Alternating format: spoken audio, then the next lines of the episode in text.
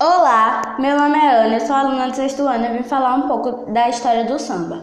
O samba surgiu na Bahia no século XVII.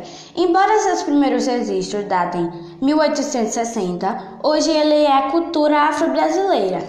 Foi na rua Visconde de Itaúna, próxima à Praça 11, que nasceu o samba. Alguns artistas famosos do samba: Zeca Pagodinho, Fundo do Quintal, Jorge Aragão, Dona Ivone Lara, Alcione, Arlindo Cruz, entre outros artistas do samba.